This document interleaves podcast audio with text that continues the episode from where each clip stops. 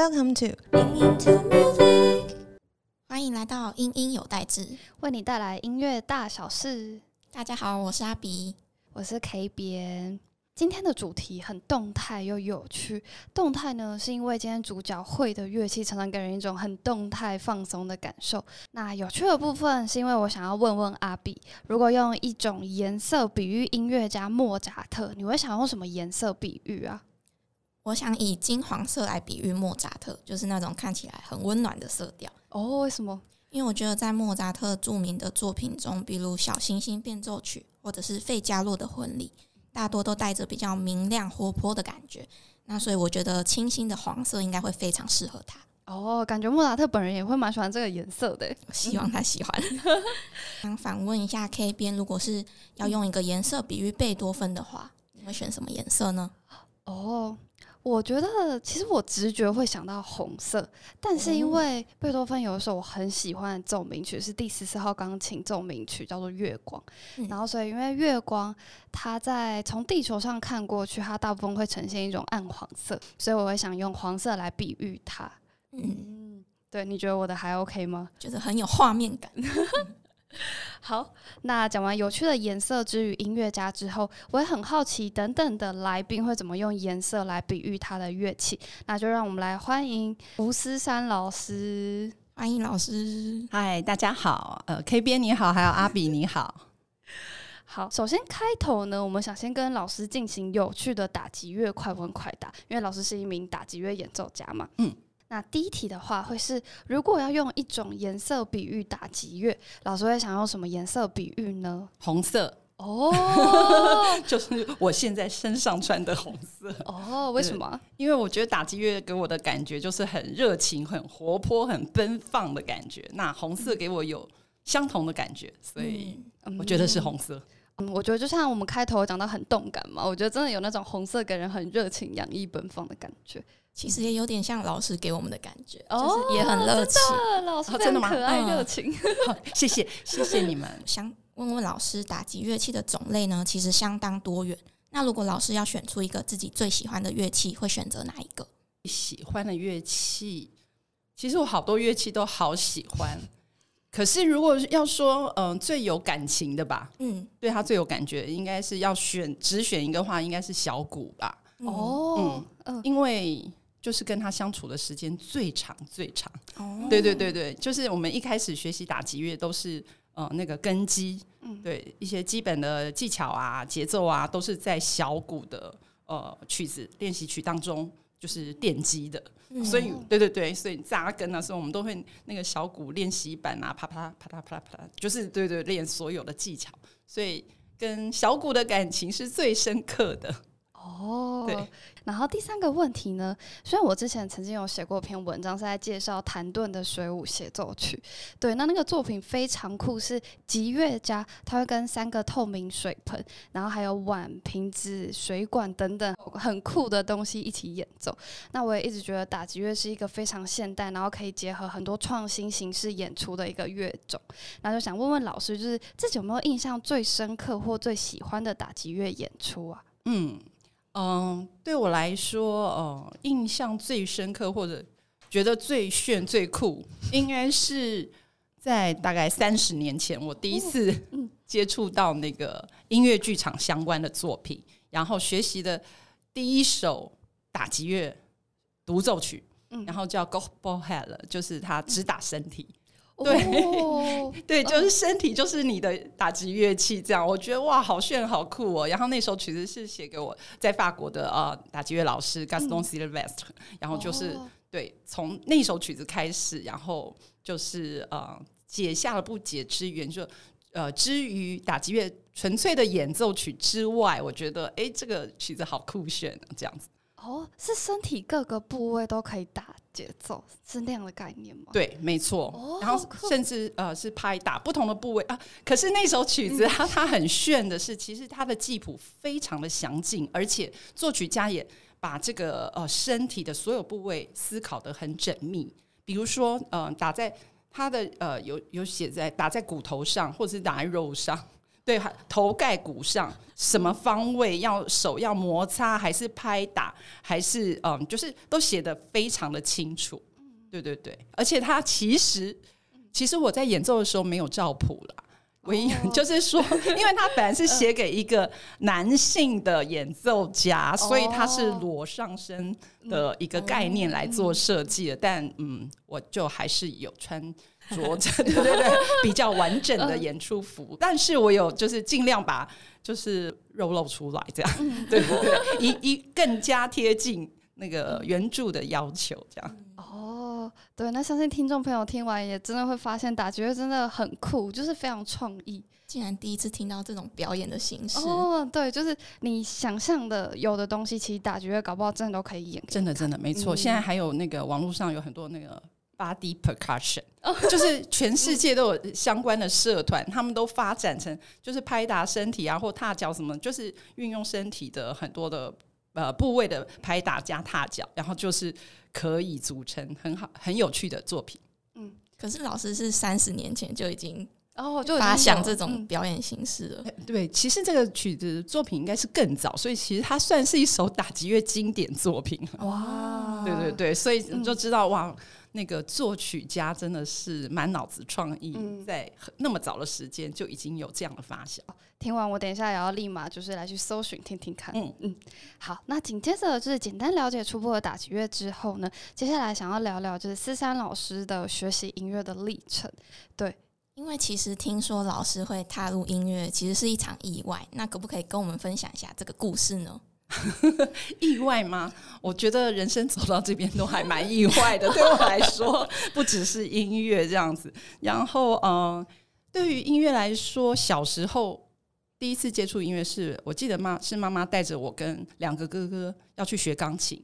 嗯，就学到第三堂，就只剩下我了。对对对，然后就是呃，学了钢琴以后，觉得还蛮有趣的啊。然后后来这个钢琴老师又介绍我去参加合唱团，我也嗯觉得哇，好有趣哦！就是唱歌这件事情，而且我爸爸也很喜欢唱歌，所以诶，这样子可以在家里诶伴奏啊，爸爸。可以唱一些台湾民谣啊、流行歌曲这样子，还蛮有趣的。可是后来因为课业的关系，所以到国中就没有再学了。嗯对对对，就没有再接触音乐学习。嗯，一直到了高中，嗯，考上高中了之后，就是妈妈又碰到了当时合唱团的伴奏老师，一个钢琴老师，就跟我妈妈推荐说，哇，他记得印象深刻，小时候啊，我参加合唱团的时候，对就是音乐感觉很投入，那就是很鼓励说，哎、如果有机会的话，女孩子啊，当音乐老师真的超棒的、啊，还有寒暑假、啊、这样，好，你 就很有气质的样子。然后我妈妈就想说，哦，好啊，好啊，那就继续试试看。可是那时候因为从小就没有认真练习，没有走，没有想到要走音乐专业这条路。那呃，所以那时候钢琴没有弹得很好嘛。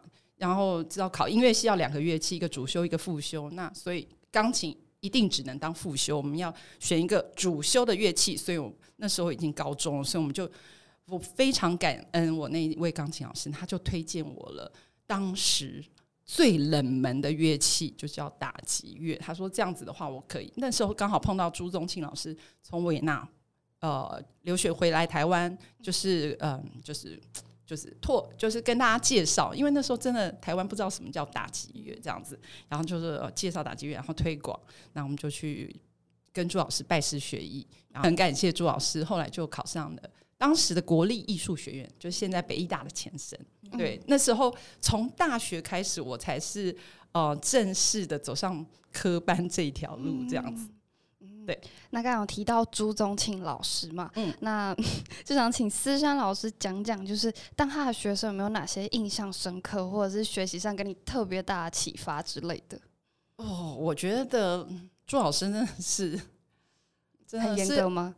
哦，是很严格，这个是不用毋庸置疑的。嗯。对，然后我觉得他是除了音乐上要求很严格之外，我觉得他是一个很棒的戏剧大师、哎，戏剧大师。剧大师，，对他都会有策略性的，或者可以说是因材施教。哦，他对每个学生的引导方式都很不一样，然后嗯，所以就我很感谢，因为那时候我起步比较晚嘛，说而且我本身就很内向害怕，然后又没有自信，因为太晚学，然后真的我在学打击之前根本没看过鼓棒，然后也不知道什么是打击乐，因为当时在台湾真的大家都不不了解这样子，对对对，然后嗯，我觉得老师那时候就非常鼓励我，就是。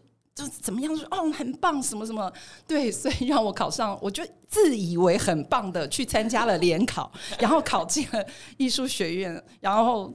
到了进到学校以后才知道，哇，完蛋了！原来我这么弱，因为我是普通高中，我就没有上过那个什么合奏课啊，或者什么视唱听写乐理，就是那种比较。然后我的同学们都超级厉害，很多音乐班的同学毕业从小就非常优秀，真的是吓得我半死这样子。然后我就是很感谢朱老师，然后我觉得老师，嗯，他都会策略性的有有一个我觉得很棒是。老师他也常跟我们说，他其实，在那个之前，他有学生问他，就是有一个他当时很优秀的学生，他说：“老师，他明明打那么烂，你为什么都不骂他？然后你为什么一直骂我？”然后老师就说。因为你很优秀，你可以被要求啊，他 这样子，对我们他只需要鼓励啊。你骂了他以后，他就会更紧张，更达不到了。然后我就听了以后，我觉得哇，老师真的是很很多方面思考，在引导学生这个。对啊，当然我也很开心，因为就是随着年龄的长大，朱老师越来越骂我了，就是。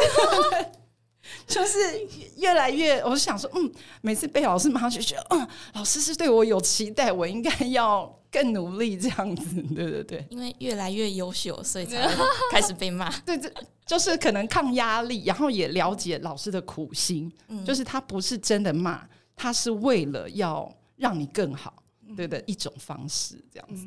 那虽然老师就是音乐起步的比较晚，可是因为现在同时已经身兼了朱宗庆打击乐乐团的团长。那还有北艺大的系主任跟所长，那老师同时在演奏跟教学之中来回的穿梭，时间分配上有没有自己的一些小 paper 可以传授给我们？感觉超忙，你知道？我觉得，嗯，就是可能要就是一心多用，可是我觉得我这个我也在适应当中，因为我觉得演奏这件事情是我不想放弃的。不不论怎么样，对，就是抓紧时间，我也尽量用一些琐碎的时间，就是木琴小鼓随时在身边。就是如果做就是一些行政工作，可以马上就有一点细碎时间，赶赶快练琴或赶快看谱。然后就是对对，当然现在有手机啊什么，也也便利很多，你可以呃随时，比如说在路上、在车上就可以。哦，处理一些事情，我就在琴房的时候先专心练琴，然后呢，离开琴房，我就可以在路上交通的过程当中开始联络事情。对对对，我当然我觉得还有一个很重要的是，不管是在乐团还是在学校，我的身边都有非常多的小天使，不管是老师、同事、团员，我觉得他们都嗯真的很帮我，就是愿意一起来促成这件事情，共同完成一些事情。我觉得。也要很感谢他们，这样子就是身边的伙伴也非常重要。真的，真的，我我非常喜欢团队大家一起打拼的感觉。对，其实我我我因为学打击，我自己觉得啦，嗯，我因为学打击，我自己个性改变蛮多了。我刚刚有说，就是我一开始就高中的时候跟朱老师学的时候，认真害羞内向，不讲话这样子。然后到后来，我觉得也是因为学了打击乐，有很多的合奏啊、进乐团呐，然后大家的个性就是被旁边的人所感染，你懂意思吗？让我觉得，哎，我也更有自信，然后更愿意跟人家表达沟通。对对对对对，就是对我的个性来说，我觉得也有很多的改变了。刚刚有讲到，就是学打击乐对于个性影响的这一块。嗯，那我也很好奇，就是在教学上面，老师会怎么样给一些可能比较内向，也是可能和你以前一样比较不敢表达学生一些可能鼓励啊，或是想法？嗯，我觉得真的个性是可以被改变的。哦，我自己觉得啦，对对对，因为我觉得，哦，我当然会鼓励他，比如说，哦，要多跟人接触。因为我的改变，就是因为周遭的人感染了我，对对对。然后我觉得，就是而且我很喜欢跟那种很欢乐啊、很正向啊、很有热情的人在一起，然后吸取他们的能量。然后他或者是我会引导学生去呃做一些其他的活动，比如说呃舞蹈啊，或者是一些参加一些其他的团体，比如说伸展你的肢体啊，然后或者是看看影片啊、追剧啊，就是因为我觉得就是可以，我觉得音乐演奏是对我来说是一种人的表达，对对对，内心想法的表达，所以我觉得。或者是模仿，你透过那样子，你觉得哎，这样很棒呢，就是你可以学起来。或者我我说你去观察，你去欣赏别人的演奏，对你这首曲子，你觉得哪一个演奏家或你的同学或者学弟妹演的很好？那你第一步，你先去模仿，你不是你自己，你懂意思吗？因为因为有一些当代的曲子，他们可能是高中呃中学时期比较多接触古典的乐曲，那有一些比较现代的曲子，那。需要张力比较大，他们就没有办法做出来。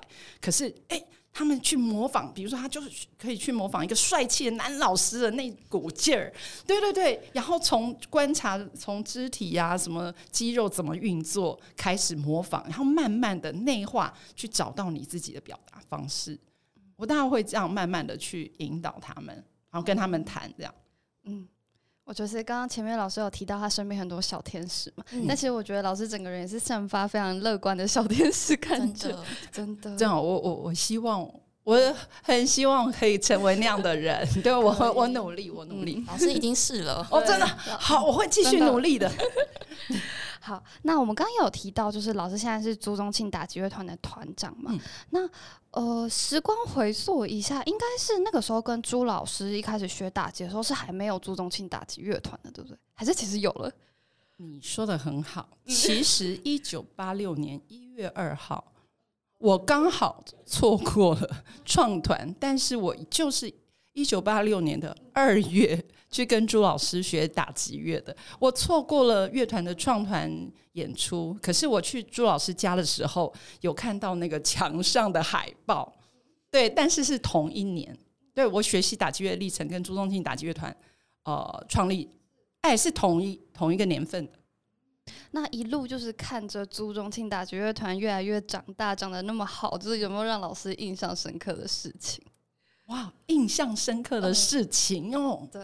因为我知道老师一开始加入的时候，其实是从那种这可以说吗？就是类似端茶，你怎么知道吗？可以，对，剪场出身，对对对，就是从很一些细琐小事开始，嗯，哦勾起了我一些回忆。就是确实没错，因为我参加乐团的时候是，其实乐团已经成立大概两年了，嗯，对，那那时候。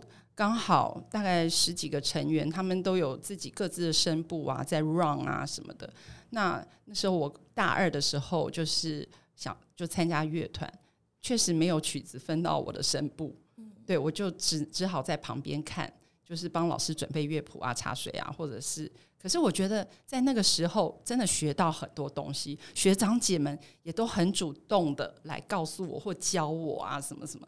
教我很多东西，纵使我我就是在旁边帮忙，就搬乐器啊、踩乐器啊什么的。然后，而且那时候其实我的心情还蛮低落的，因为呃，我那时候大学的时间就花很多时间，其实，在乐团里面，可是都没有上台的机会。然后我的大学同学啊，我就牺牲了很多时跟我大学同学相处的机会。他们都知道我很忙，但是也没有看到我上台演出，也就觉得蛮。嗯，蛮奇怪，可是应该没就没有什么人问这件事了。然后，呃，大概一年后，就是呃，有一个暑假，我那时候印象是这样子。然后，那个我有个学姐，她要跟家人出国去旅游，那就有一场演出没有办法演出。然后老师就想说，呃，好好，那思珊你你来代替她的声部好了。就后来。我就哇，然后就就代替他声部，得得得得得，然后演演出完以后，下一次再发声部的时候，就有音乐会的时候，朱老师就有特别一个声部是给我的，哦，对，就慢慢的有机会上台了，就表示那一次有就是完成任务，有认真的顶替上这样子，然后老师有看到我的认真努力。对对对，我觉得就很像那一句有名的话。雨辰，你猜我想要讲什么？机会是没准备好留给准备好的人。对，嗯，真的。那刚刚其实有讲到，就是在一开始就处理一些琐事的过程当中，也学到很多。老师可不可以跟我们分享一下，就是可能在行政上面的学习？行政方面的话，其实我觉得朱老师没有，应该是说没有需要我们太多在行政琐事上面。我们的行政就是，虽然我是乐团团长，但是我们其实是有一个基金会在帮我们运作所有行政的事情。我只是要负责跟行政对口。那当然，我们打击乐团跟一般乐团很不一样的一件事情呢，是我们呃有场务有乐器。好谱物，我们所有的乐器都要自己整理、自己搬、自己拆解，所以，我们嗯，其实这些工作是不不会像比如说什么钢琴到会场就有一台钢琴在那边，然后场地就是拿一个场地，没有，我们从排练室到演出，整个结束回来是先在排练室把所有的乐器都拆解装箱，然后。大货车扛到会场，我们如果是晚上演出，一早就要进场，然后所有组装乐器，然后在所有什么舞台上怎么样搬动啊？每一首曲子不同的配置，然后我们也要自己搬，对对对，然后到最后再拆解再结束这样子，所以其实是跟其他乐器种类很不一样的。如果你要说它是行政的话，那就是在这方面很多的学习，很会搬乐器就对。这样我觉得真的很好哎，因为我觉得嗯，大家在在那种团队啊，因为很很多乐器很重，你也不可能自己搬，一定要互相帮忙，而且还可以健身，我觉得真的超棒。嗯，我觉得听起来真的是团队合作非常非常好的一种乐器。那单聊完思山老师的打击乐的生平以及就是相关的历程之后，最后想要带到就是我知道老师自己应该蛮喜欢的一块，就是吉乐剧场的部分。嗯哼嗯，那老师一直来都相当热衷把打击乐跟剧场做结合。不过一开始还是想请老师简单跟我们听众朋友介绍一下，就是究竟吉乐剧场是什么？嗯，吉乐剧场其实嗯，这个好像。很难被定义。目前在学术上面，不管是古今中外，差对这个也是呃，当时木兰的时候，就是朱宗庆打击乐团，然后朱老师所提出来的吉乐剧场，可能目前在坊间比较查到的定义都是比较相关音乐剧场相关的。那集乐剧场对我们来说，就是以打击乐为主体，好，然后其他的一切的剧场元素都是呃辅助或。配合，对对对，所有都概念都是以打击乐演奏为主体，或者是这些作品是用打击乐的创作呃思维模式来创作的这样子。哦，嗯那吉乐剧场对于老师的就是演奏生涯的启发或者是影响是什么？有没有影响了你哪一部分原本比较没有那么明显的音乐细胞？我觉得有诶。因为就像我觉得我的个性某些部分也是因为演奏吉乐剧场的曲子而被开发的，对对对，就是因为因为吉乐剧场就是呃，因为有很多都是要牵涉戏剧性的表演，当然有一些就是可能戏剧表演没有那么多，就比较是动作或人声，可是常常都会需要比较夸张一点的。表现方式，比如说我刚刚说的那个 g o b a l Head 的肢体，它到中间有一段就是呃很烦躁的感觉，就啊就大叫啊，然后就倒在地上，然后就是后来睡着还要在台上打呼啊，然后最后又就是整个到后来有点这种精神错乱的概念，然后最后用一种自尽的方式结束这首乐曲，就是它整个。整个就是很激烈的一个呈现，而且你就是赤裸裸的，你不能，你虽然是个演奏家，你不能躲在乐器后面，你因为你的身体就是乐器，你就是整个要表现出来。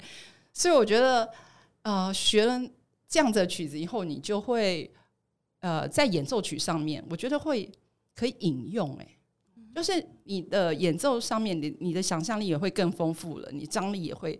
更更大了，对，你就知道有更多的可能性，然后或者是怎么运用你的身体，因为打击乐很多，因为乐器很大嘛，很多就跑来跑去，所以重心的移动啊，我觉得整个想法上都有帮助，甚至是对我这个人，我觉得个性上也都有一些的改变，这样子。嗯，我觉得是真的要非常勇敢的去表现自己，对，尤其是像刚刚老师讲的乐曲，而且。而且我觉得你就是真的要全心投入，嗯特别是极乐剧场这样的类型的作品，不然不然你在台上很尴尬，台下的观众就更尴尬了。会感觉得到。对，嗯所以可是我觉得一般的演奏曲也是这样啊，而且呃，极乐剧场作品通常。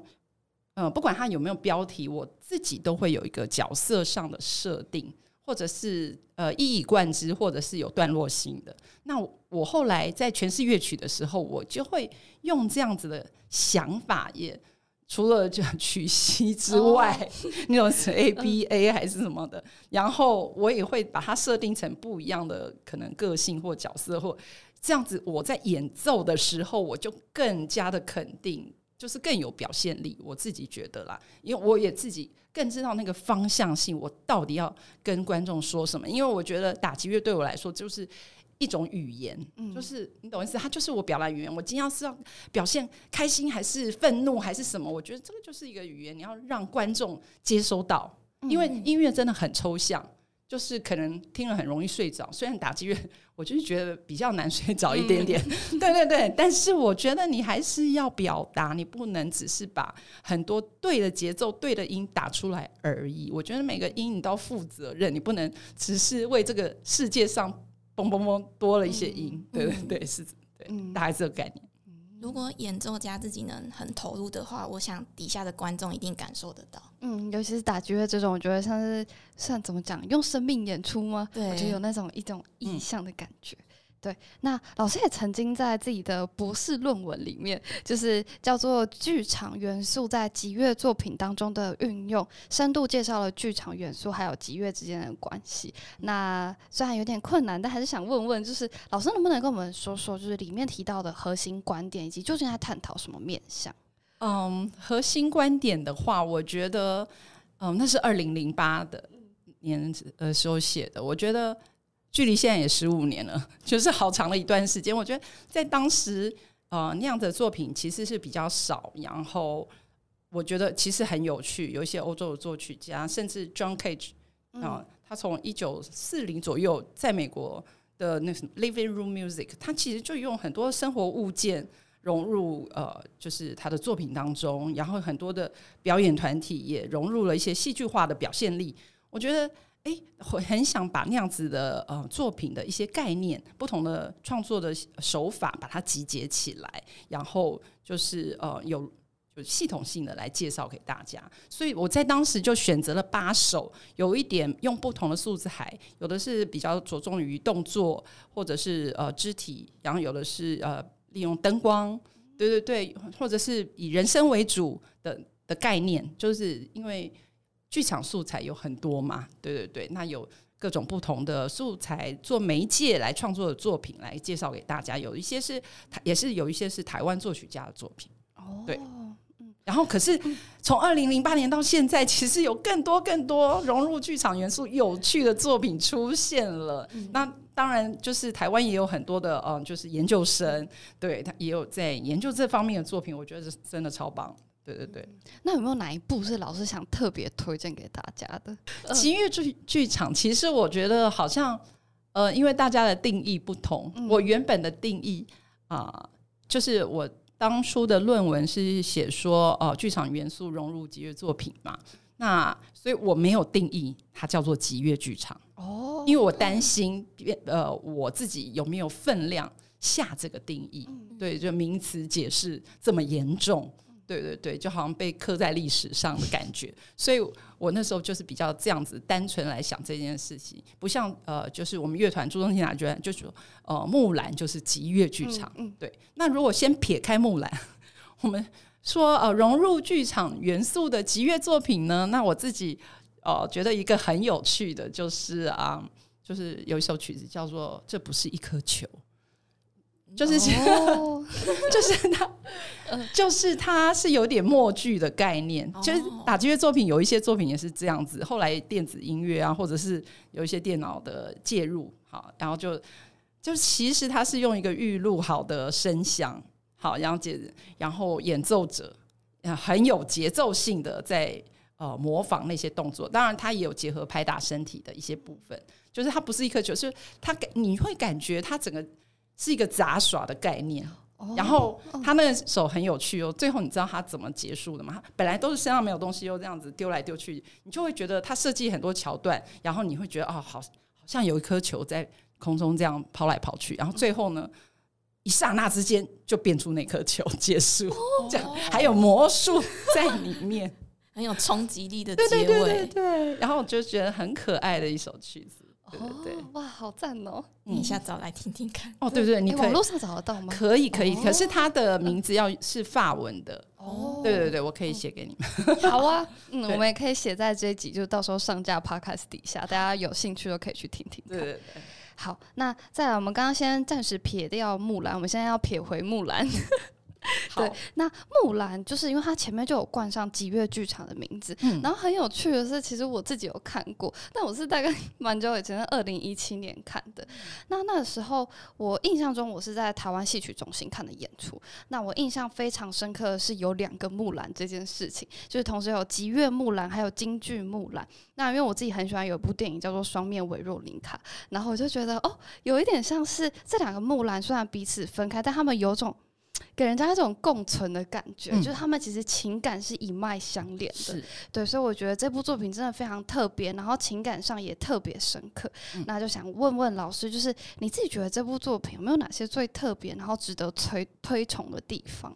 嗯，我觉得吉月木兰啊，不是，应该是说吉月剧场 木兰，对，嗯，我觉得值得推崇，是因为它真的是集结了太多的东西，就是集大成，就是打击乐的各种乐器，古今中外，然后东方西方，传统现代，因为它。就是有很多呃，还有生活物件呐、什么，它就是把打击乐可以用的素材全部融合在一起，然后它又虽然是一个呃，好像古时候的传说故事，但是它中间又融入很多比较当代现代的手法在描述，然后还穿越剧，一下古一下今的，对对对，一下战场，一下他家乡，一下就是一下是将军，一下小他小时候，我们还有一个小木兰。对对对，我觉得就是导演跟编剧真的太厉害，还有作曲家洪千惠老师，因为他他也是他是我们的大师姐，他是朱宗庆老师从维也纳呃回到台湾第一个跟老师学打击乐的，所以我们都称他做大师姐。所以他虽然没有呃后来就没有上台演奏，可是他创作非常非常多打击乐作品，他非常了解打击乐，所以就是他把所有东西都融在一起这样子，然后融得很好。那我觉得。嗯，这是很值得推崇的一件事情。还有，除了结合了打击乐的所有的素材之外，我觉得他也就是很有情感。因为大家不管是台湾人或是外国人，大家因为有迪士尼的木兰嘛，都对这个故事是了解的。对对对，所以嗯，他有那个情感表达的部分。他通常你知道很多。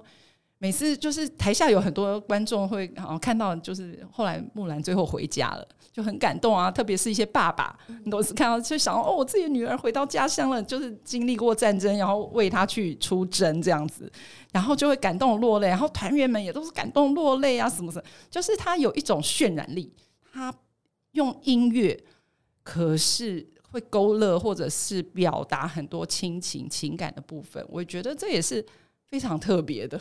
对，而且甚至连我们到莫斯科去演出，参加契可夫艺术节，我们本来想说要有那个跑马灯跑出俄文来，就那他们艺术总监说不用不用，你们你们这样子你就用京剧唱腔，你懂我意思？讲中文，我们完全可以了解你要传达的情感，你不用翻译这样。嗯，我觉得真的好的情感真的是不需要任何的翻译，你就可以直达你心里。是，它就是有这样子的魔力，对，魔力。嗯那可不可以请老师介绍一下自己在木兰中的角色呢？好，我在木兰，你有印象我在演什么吗？好，我好像知道是那个其他演员都看不到你的一个角色。对对对对，就是我是一个跳动的，就是是一个守护神。对，就是冥冥之中我。他们可能哦，就是有悲伤、有紧张、什么恐惧，我都没有，因为我都了然于心。我大概我都知道说会发生什么事，他就是会顺利回家乡什么。然后就是好像他们是说在电影当中有个什么木须龙啊，就是在冥冥当中一直保护木兰的那种概念，但是我是比较有气质的 啊，不有设定。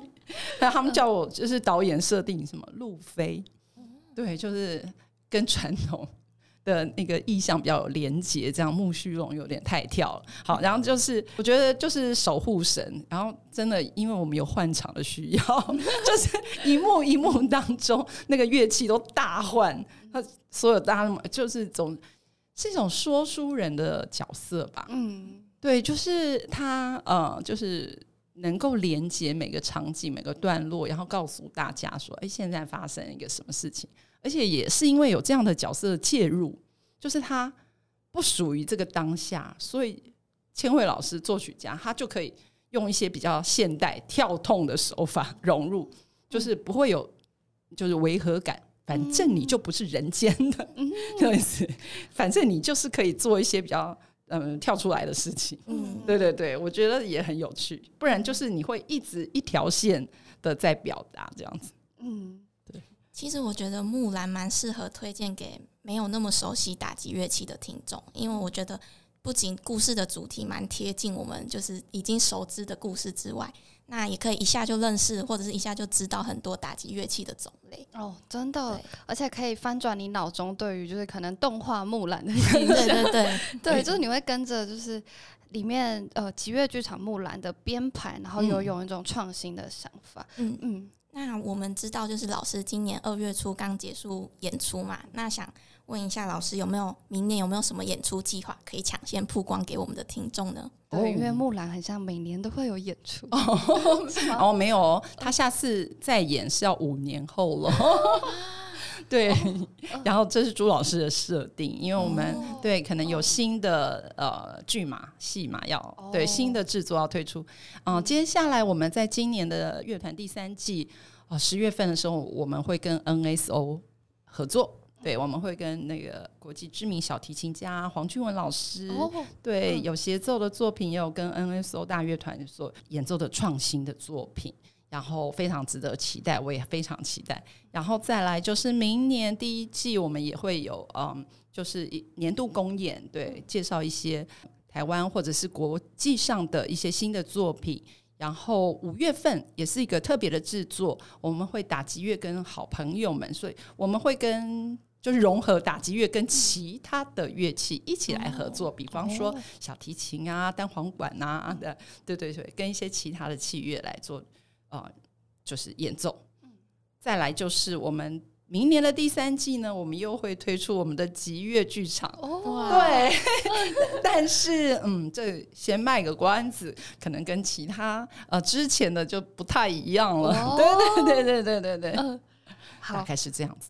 嗯，好，那我觉得每一场听起来都非常吸引人。没错，有机会大家都可以去听听看。对对对，打击乐，不要说你看过。嗯，因为我们每次演都不一样，对对对，因为打击乐有太多种可能性了，对对对，所以就是欢迎，就是看过还要再来看，对对，我们会设计不同的惊喜给大家。好，那就很开心可以跟思山老师刚刚就是从求学历程啊，然后再到打击乐对于他，然后以及吉乐剧场的一个很深度的讲解。对，那最后想问老师一个。灵魂叩问嘛，应该也不是，就是一个蛮深入的问题，就是想问问，就是对于思山老师来说，打击乐对你来说是什么？跟你的关系？嗯，打击乐对我来说像是，嗯，不这么学术的回答的话，我觉得对我来说是巧克力。哦，哎，很赞呢，突然觉得是很老师的回答，因为。会，你要你会不会要问为什么？要吧，当然要。因为因为我很喜欢吃巧克力或巧克力制品，然后再是我为什么会吃巧克力？是因为哦，就是它就是吃下去就很甜呐，而且可以给我很多的能量，就而且会很开心这样子。就是好像真的跟打击乐给我感觉是一样的，就是那个巧克力跟打击乐是一样的，所以我才会觉得，哎，打击乐就是我的巧克力。哇，对，好可爱的回答。真的，而且找到可以找到这样的事，我觉得很棒。哦，谢谢你们，你们真的很会鼓励人哎，真的，你害羞内向或者是心情沮丧的，我觉得都可以来参加，或、呃、都 都可以聆听你们的 podcast。我哦觉得，谢谢，我觉得也是因为老师散发的正能量。嗯没错。好，那今天就是非常开心邀请到思珊老师。那当然有机会就是可以多多听听朱中青打击乐团在未来的演出。好，那我们今天这集就到这边喽，谢谢大家，谢谢，拜拜。拜拜。